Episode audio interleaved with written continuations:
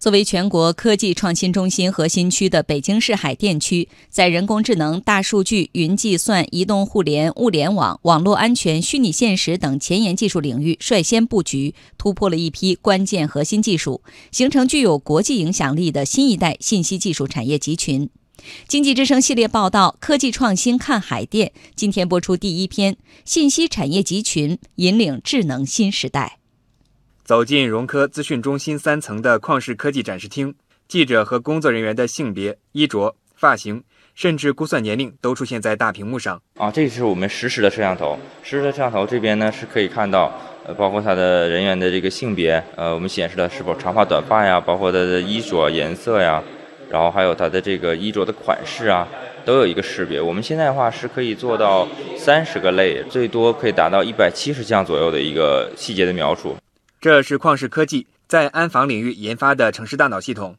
从2017年进军安防领域以来，短短的不到一年内实现了全国落地，协助破获案件七千多件。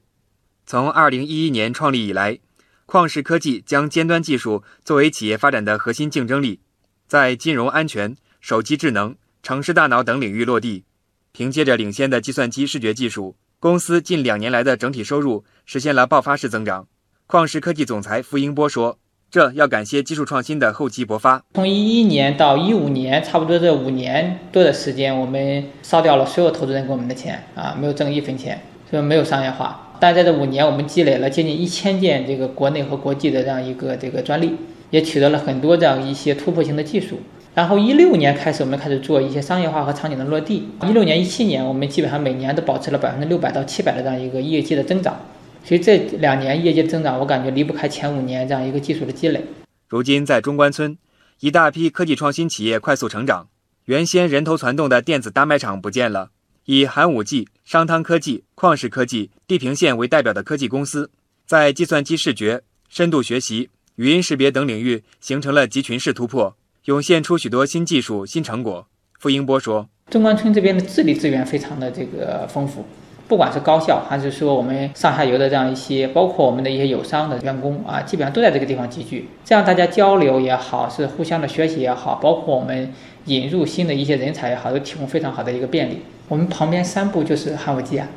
我们再往内一点就是地平线，往北一点是商汤。整个上下游产业链的这样企业的聚集，对我们的这个发展非常有帮助。海淀区委相关负责人介绍，海淀区加快科技创新步伐。率先布局人工智能、大数据、云计算、移动互联、物联网、网络安全、虚拟现实等前沿技术领域，突破了一批关键核心技术，培育出一批优秀的创新型企业，研发成果不断涌现。傅英波说：“公司的发展离不开中关村良好的创新氛围，离不开政策支持。就整个中关村应该是整个全球创新氛围最浓的几个区域之一，在中国应该是最浓的，没有之一。我感觉中关村没有传统。”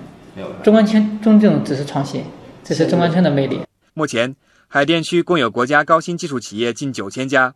其中估值十亿美元以上的未上市企业三十三家，占全国的五分之一。